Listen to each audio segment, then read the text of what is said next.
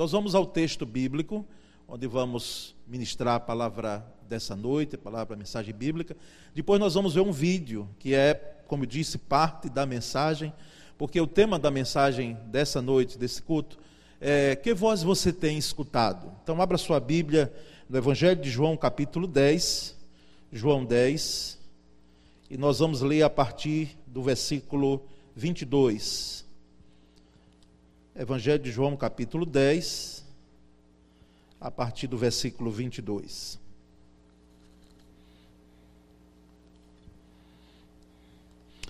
E vou pedir que você mantenha a sua Bíblia é, aberta durante a ministração da palavra. João 10, a partir do 22, indo até o 28. Eu lerei a nova versão, é, a nova versão da, da a NVT. Era inverno e Jesus estava em Jerusalém na celebração da festa, da dedicação.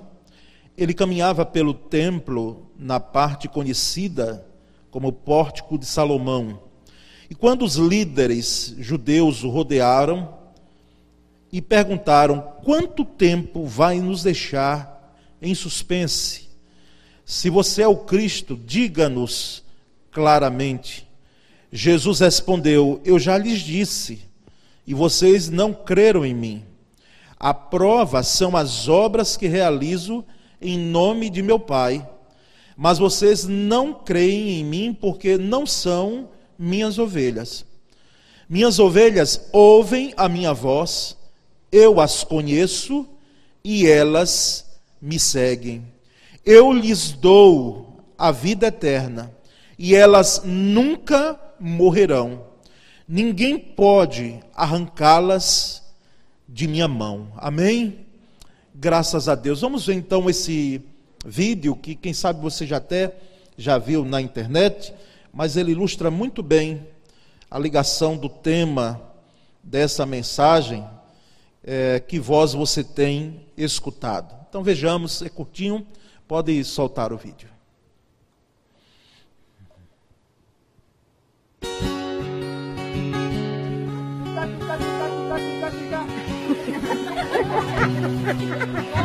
One more time. Oh, one is one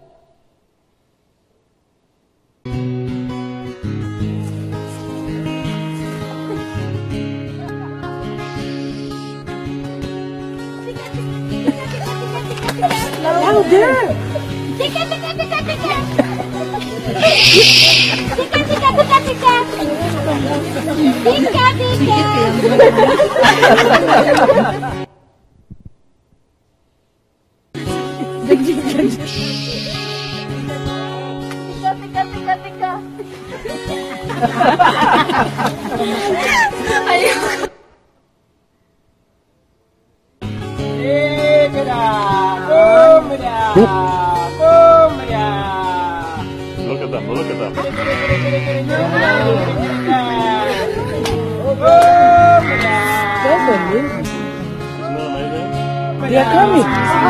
Oh my God. Woo! Oh my God. I can't believe it.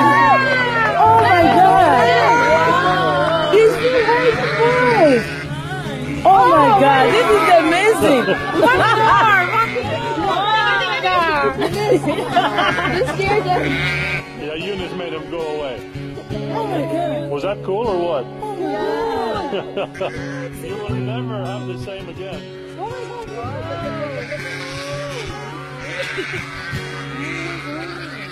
Can't believe the way they were coming.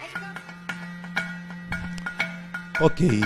Então está aí o, o- o exemplo muito claro, mesmo quem não nasceu na zona rural, não é? mas nós entendemos perfeitamente a diferença da voz do pastor com qualquer outra voz. E também, não apenas ovelhas, mas o gado, não é? Também o gado ele identifica a voz do seu dono e vem aonde ele está. É impressionante, irmãos, como a, isso é claro para aqueles que são de Cristo Jesus. E os especialistas, principalmente ligados à área de psicologia, dizem que a, a primeira voz né, que nós reconhecemos é a voz da mamãe. É a voz da mamãe. Daqueles que vocês vão de entender que durante nove meses, alguns mais apressados, como eu tenho em casa, que vem com sete meses, outros com oito, né, mas geralmente nove meses, durante aquele período todo né, de gestação, ela ouvindo, é, o bebê, aliás, ouvindo a voz da mamãe, ouvindo outras vozes, porque a, não é muito a minha área, mas escuta-se ao redor, mas muito mais da mãe. Então é possivelmente a primeira voz que nós ouvimos. E nós estamos aqui com algumas mães, não é agora de é, assim bem de perto, vivenciando isso. Como a criança identifica e ela gosta de ouvir a voz da mãe. Aquela voz do pai a gente nota, né, e pastor Flávio nota mais ainda, né, Flávio? Porque, porque né, foi, foi, cumpriu muito mais aquele mandamento crescer e multiplicar do que eu. A, a, a voz do, do, do, pai, ela começa depois a, a gostar muito mais, a identificar, mas até assusta um pouco. Mesmo você tem aquele primeiro temor, né? Aquela voz é, não tão grave, mas a voz da mamãe é diferencial. E os estudiosos dizem isso. No convívio social, irmão, as vozes são tantas aqui em nossa sociedade, não é? Onde vivemos, vozes são tantas, mesmo nesse período que tivemos aí o ano passado mais ainda, de seis meses né, de isolamento, nós ouvimos muitas vozes, porque quando elas não eram do condomínio, ou da casa, ou da rua, elas eram dos aparelhos, né, de televisão, de celulares. Então, eram muitas vozes e elas continuam. É interessante notar que, por um emaranhado de vozes, de apelos, de convites e de insinuações, nós estamos cercados de vozes. São vozes diariamente, cotidianamente, que nós vamos ouvindo. E existem vozes que eu gostaria de pontuar aqui, e não vou fazer de maneira exaustiva, porque são muitas. E eu também não tenho interesse de poder delongar nessas vozes. Porque de fato o que nos vai interessar mesmo é essa voz diferencial de Jesus. Mas existem, existem as vozes demoníacas, vozes do diabo, vozes de Satanás. E alguém e outros personagens bíblicos, e hoje também as pessoas, elas infelizmente dão ouvidos a essas vozes. Alguém chamado Eva, e não só foi Eva, tantos outros, mas o primeiro registro parte dela, naquele Éden, ela ouvir a voz do diabo, da antiga serpente e dar ouvidos. Inclusive, mulher, você precisa saber se não sabe, enquanto o homem é muito atraído pelo que ele vê, pelo que ele olha, a mulher é muito atraída, segundo estudiosos, pelo que ela ouve pelo que ela ouve mais do que, pela, do que o que ela vê. E Eva ali, ela teve aquela voz e ela cumpriu, infelizmente, ela cedeu às insinuações, às tentações, ao falar terrível daquela voz que era não era apenas a voz demoníaca, era a voz do próprio Satanás, do próprio diabo. Mas existem as vozes desanimadoras. Vozes como os dez espias lá em Canaã, porque na realidade Moisés recruta doze espias para olharem a terra. Eu já vi gente dizendo assim, mas Deus nunca mandou esse negócio, mas Deus permitiu que fosse, porque se fosse para proibir, ele tinha dito: não manda ninguém, não vai lá ninguém. Mas ele permitiu que fosse. E os doze espias foram lá, olharam a terra de Canaã, durante aquele período de peregrinação no deserto. Mas quando retornam, apenas dois deles que nós sabemos o nome, que foi Josué e Caleb, deram um relatório real, porque é interessante notar no texto lá de Números, eles disseram, tanto Josué e Caleb, olha, o povo é forte mesmo. Sujeitos lá são, são fortes, são grandes. Perto, na realidade, nós deles, eles têm uma altura enorme. Eles são fortes. Mas é o seguinte: se Deus nos deu esse negócio aí, vai ser nosso. Vamos lá e nós vamos conquistar Canaã. Mas os outros dez espias, se você for no texto de Números, a narrativa de Números diz que fez com que o relatório desses dez espias, as vozes desanimadoras, com que o povo, o coração do povo, aliás, se derretesse de medo, de temor. E aí disseram: de forma alguma nós vamos, porque assim o relatório veio até com as metáforas da própria língua. E disse: Olha, na realidade, nós somos como formigas diante deles. Somos nada. Eles são gigantes comparado a nós. E é interessante perceber que essas vozes, elas não silenciaram lá em Canaã. Elas existem hoje no nosso dia a dia.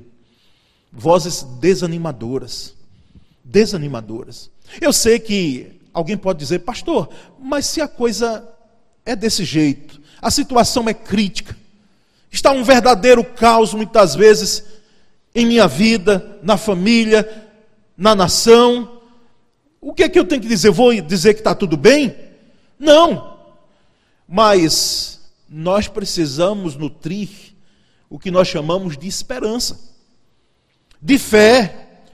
Porque se nós enterrarmos fé e esperança, nós vamos juntos. Alguém já disse: engavetem os seus sonhos e você morre com eles. Por quê? Porque a situação, na realidade, pode ser terrível. Mas existe sempre um arco-íris, como disse o poeta, que pode brilhar depois de uma tempestade, e a gente crê sim. Então são as vozes desanimadoras a ilustração de que, quem sabe, já fizemos menção aqui, de dois fazendeiros, mostra muito bem a realidade, às vezes, de pessoas que pensam diferente e que veem com a ótica diferente. Num temporal bonito, chuva, né? Para não dizer temporal, chuva boa, quando a gente vai para o sertão agora, quem tem viajado aqui no nosso estado, que coisa maravilhosa. Ver o verdinho da terra que nós passamos, antes estava seca. O gado comendo só se fosse terra, porque não tinha grama alguma. E aí diz que um fazendeiro olhou para o outro, porque fazendeiros e fazendeiros muitas vezes comentam muito. Aí disse: Olha que coisa maravilhosa. A chuva nosso Senhor mandou, vai molhar a semente, nós vamos plantar e vamos colher muito. Aí o outro disse: vai inundar tudo, vai inundar todo, nós não vamos conseguir fazer nada. Depois brotou um sol, aquele sol bonito que a semente precisa. Aí o fazendeiro disse: Olha que maravilha, nosso Senhor mandou o sol, vai fazer com que a semente possa germinar, e nós vamos colher abundantemente, que maravilha. O outro disse: vai queimar, é tudo. Você está notando? Você conhece alguém assim? Será que alguém aqui e que nos acompanha tem tomado de um lado ou de outro essa postura? Entendemos, irmãos, que existem vozes desanimadoras, desanimadoras. Mas existem vozes sedutoras também. E aqui eu não diria só o jovem, porque é comum e eles depois podem dar aquele legal para mim, juventude, jovens e adolescentes. Olha, estão dando lá, né? Às vezes a gente pensa que só jovem e adolescente é tentado. Na área, por exemplo, sexual. Em outras áreas, não é? Mas principalmente nessa. Nós pensamos que só eles, porque a libido está em alta, a inexperiência da vida, e isso e aquilo, quando nós temos percebido, de forma até surpreendente, assustadora até, homens que conviveram com a esposa, com filhos criados, durante tantos anos. Aí depois, coloca um olhar numa moça que tem a idade de ser neta dele e deixa aquele relacionamento de anos que ele teve com a sua esposa. Vocês já viram isso? Porque se a moda pegar, vai ficar muito complicado para a sociedade. E nós temos que rever os muros da igreja, do evangelho, para que no meio dessas brechas não se tenha vez para isso. Porque eu fico imaginando uma esposa que é trocada numa situação como essa. Nós falamos em perdão, mas imagina o quanto será difícil para ela processar um perdão numa situação dessa. Imagina para uma filha que sempre teve o pai como referencial, porque assim pode ser que na adolescência ela fique birra, faça birra com você, pai, mas na realidade elas são apaixonadas por nós. Porque lá na frente, depois que elas começam a ter família, é um grude muito grande. Tanto quanto pai quanto mãe. Tem umas até uns filhos que torcem para casar logo. E depois que casa, só quer todo final de semana ir para casa de pai e mãe. Porque depois vão fazer a leitura de que na realidade os pais em alguns momentos, eu diria em bons momentos, muitos momentos, estavam corretos. Às vezes no falar, se excediam, quem sabe, um excesso de proteção.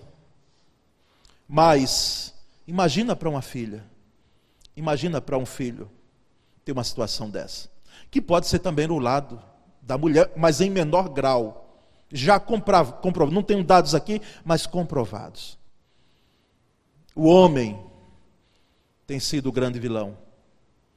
Infelizmente. Por isso que quando vem para gabinete pastoral, eu digo, ó, oh, meu querido, você pode ter certeza que você vai ter que levar esse ônus dessa separação e desse divórcio. Porque é você, foi você que na realidade provocou. Mas vamos adiante.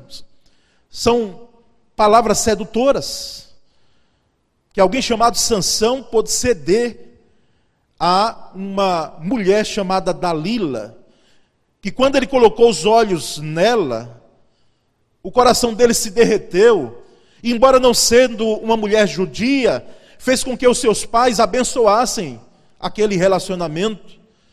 E foi, na realidade, uma intriga terrível, até que essa mulher, essa moça, ela faz o que nós já sabemos da história. Ela arma contra Sansão, porque ela vai defender o povo dela, que eram os filisteus, e ela, na verdade, tem uma cooperação muito grande para que Sansão fosse preso e assim desbocasse na sua morte. Vozes sedutoras. Vozes sedutoras.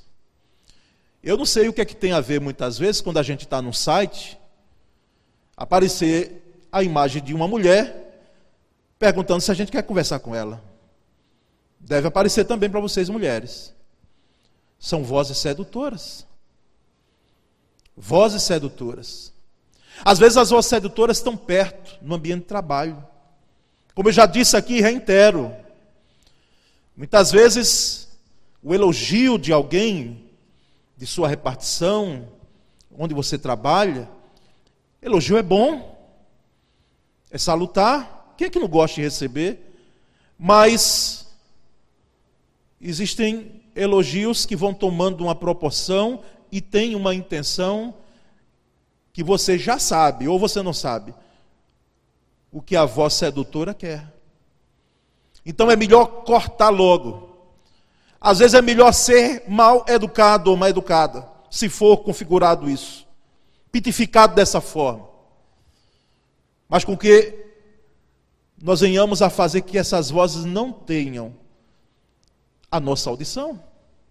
Existem as vozes ameaçadoras, como a voz de Jezabel para o profeta Elias. Olhe, diga a Elias que amanhã, por essas horas, ainda marcou data, viu? Marcou tempo. Amanhã, por essas horas, ele vai estar mortinho. Diga a ele que eu vou matá-lo. Ameaça. E Elias, como nós sabemos, correu para o deserto, foi lá para a caverna, pediu a morte. Uma voz ameaçadora. Vozes ameaçadoras. Existe também, e eu quero ficar por aqui, porque essas vozes aqui são vozes que nós não devemos dar ouvidos mesmo, as vozes acusadoras. Vozes acusadoras. Eu não trouxe nem o exemplo da mulher adúltera, que nós não sabemos o nome daquela mulher. Embora ali é uma trama terrível, porque trazem só a mulher, não trazem o homem. E a lei dizia que era para os dois virem. Então traz apenas a mulher, porque se foi pega em adultério, o homem fez o quê? Pulou o muro, saiu correndo? Alguém disse, rapaz, foge logo, que nós vamos levar só ela, para pegar o Cristo aí. Vamos jogar isso para ele, para que a gente tenha argumento de fazer com que ele venha a pisar na bola.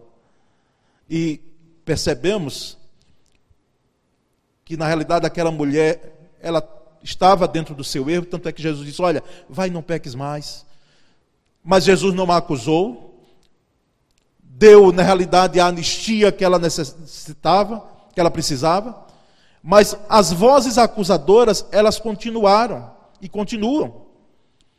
No caso de Jó, os três amigos dele, os três primeiros, eles ficaram perto de Jó, silenciosos, e bom seria que ficassem silenciosos.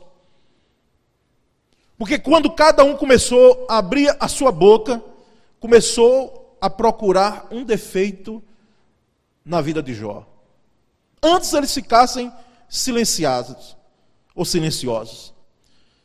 Se você não tem o que falar para alguém, silencie. Em vez de procurar culpa na pessoa, Silencie.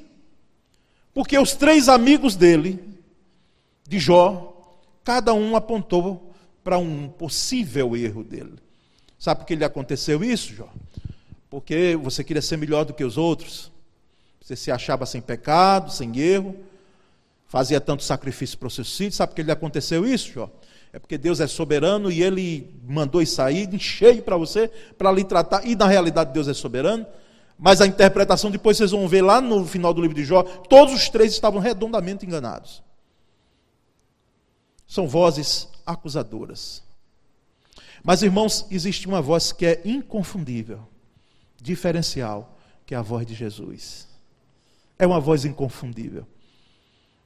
Vendo um vídeo de um programa televisivo com crianças e mães, juniores, botaram tipo de venda nas crianças e umas quatro ou cinco mães perfiladas. E as crianças saíam e a mãe ficava chamando. Lá, impressionante como as crianças chegavam até a mamãe, pela voz. Eles identificavam, era a voz inconfundível da mamãe. Não teve um que errou. Todos acertaram. Todos com a voz da audição, a mãe dando os comandos, vinha mais para cá, vinha mais para lá, e chegaram até a mamãe. A voz de Jesus, meu querido, é inconfundível. Pode ser uma voz até parecida, porque tem. Às vezes a gente pensa até que é, é parecida, é semelhante mas não é igual. Porque a voz de Jesus, ela é inconfundível. Inconfundível. Por isso que Jesus disse: As minhas ovelhas ouvem a minha voz. No vídeo nós vemos claramente. Chegou ali, fez, fez por onde, não tinha jeito. Era meio que dizer nada aquelas ovelhas ali.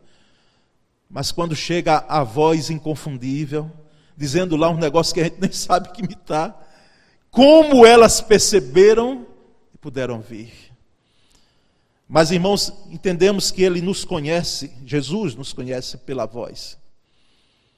Jesus nos conhece. O que é que eu quero dizer aqui? Hoje, nos bilhões de pessoas que nós temos no mundo, bilhões, Jesus identifica a sua voz. Jesus identifica a sua voz de louvor, de adoração, de clamor a Ele. Assim como a, a, voz de Jesus é inconfundível para nós, a nossa voz, olha que coisa maravilhosa, é inconfundível para Ele. Ele não manda uma bênção ou uma prova, quem sabe, de forma atrapalhada, porque Ele identifica, Ele nos conhece. Foi assim que Ele disse: As minhas ovelhas ouvem a minha voz e eu as conheço. Jesus nos conhece. Não apenas a nossa voz, mas a nossa vida. Não apenas o que fazemos, mas o que deixamos de fazer. Não apenas o que somos aqui na igreja ou em qualquer outro lugar que estamos, mas o que somos lá no recôndito do nosso quarto. Jesus nos conhece. Nos conhece por dentro sabe as nossas dores, sabe como está, estão algumas feridas, quem sabe, em nosso coração, por que não? Até porque se ouviu muito.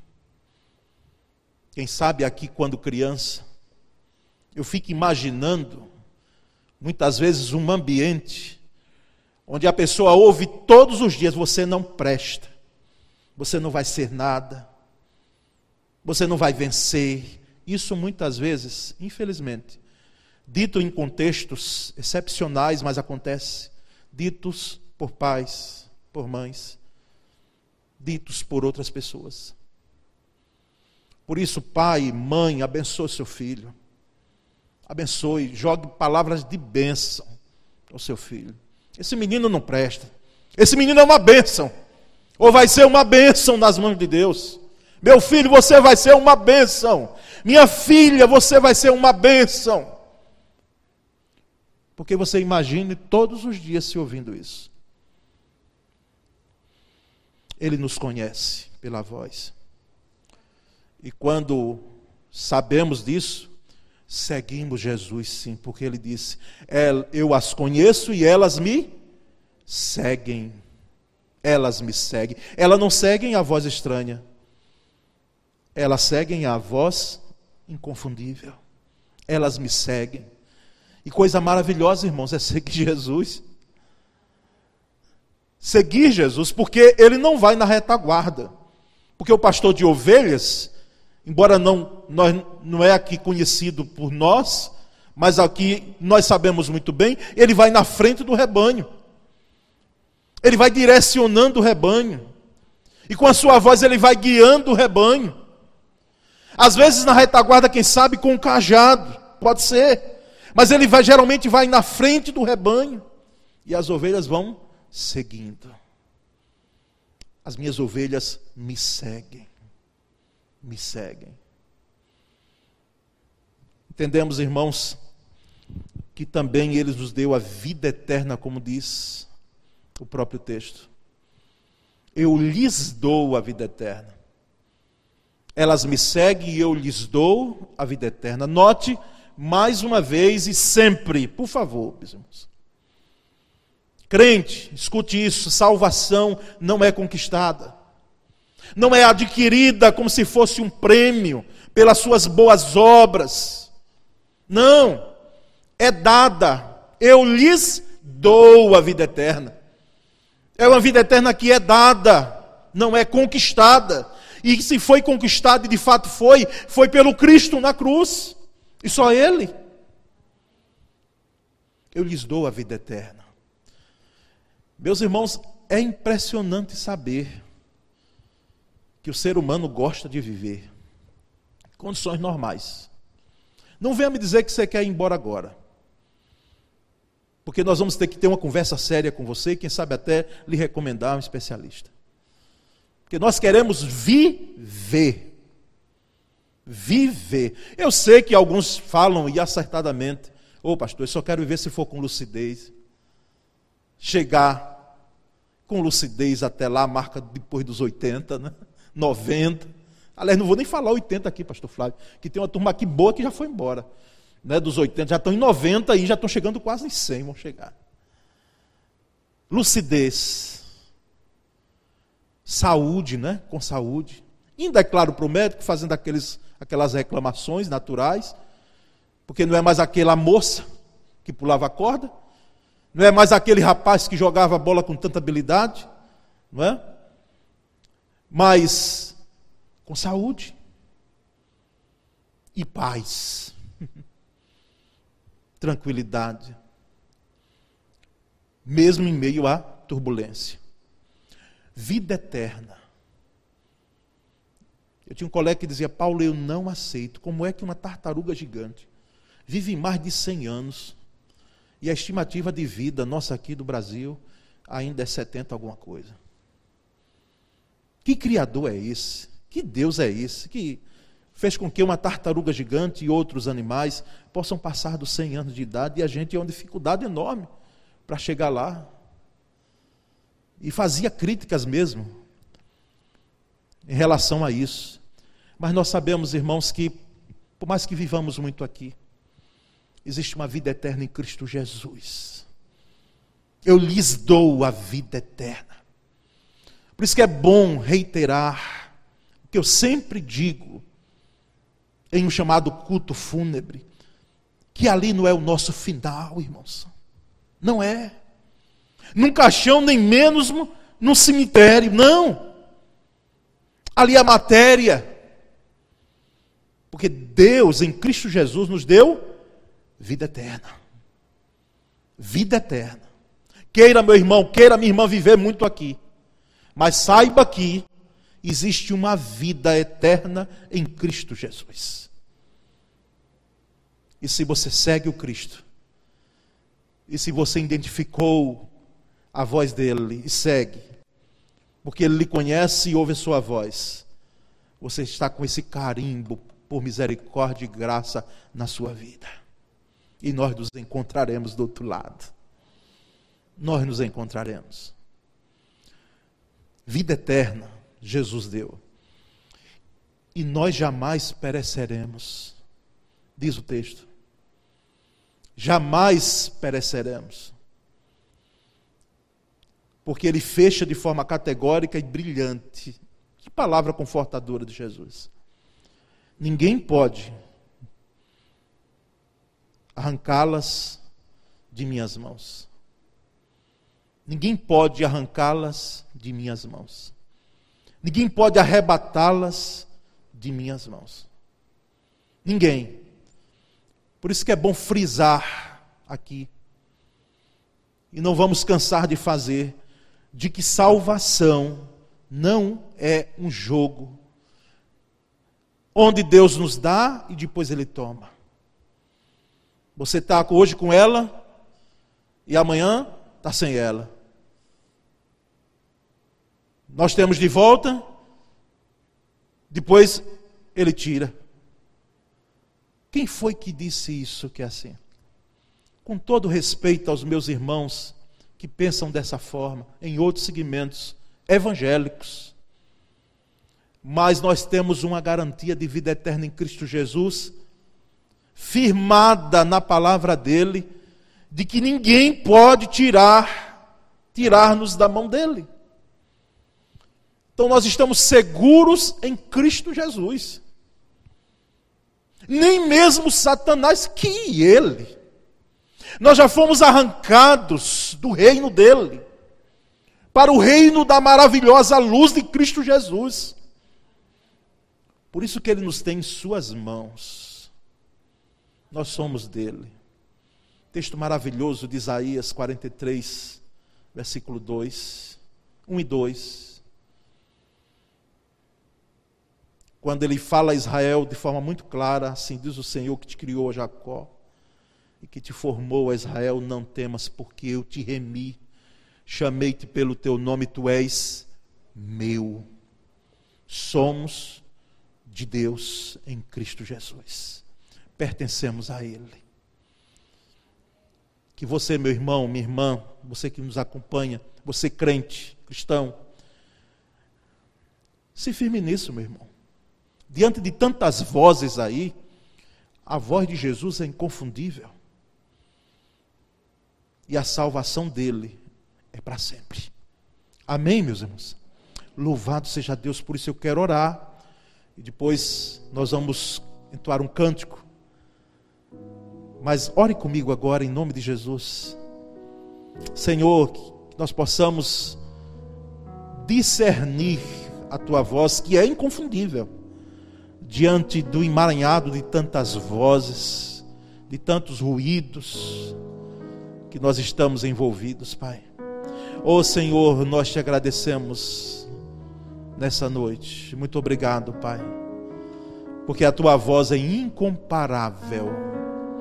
Faz com que nós possamos ou, não apenas ouvi-la, mas atendê-la, seguindo, Mestre, percebendo claramente o Cristo que veio e que morreu para nos dar a vida eterna e nos segurar em Suas mãos, como naquela cruz, com pregos de braços abertos, pôde dar o brado de vitória que nos alcançou, Pai.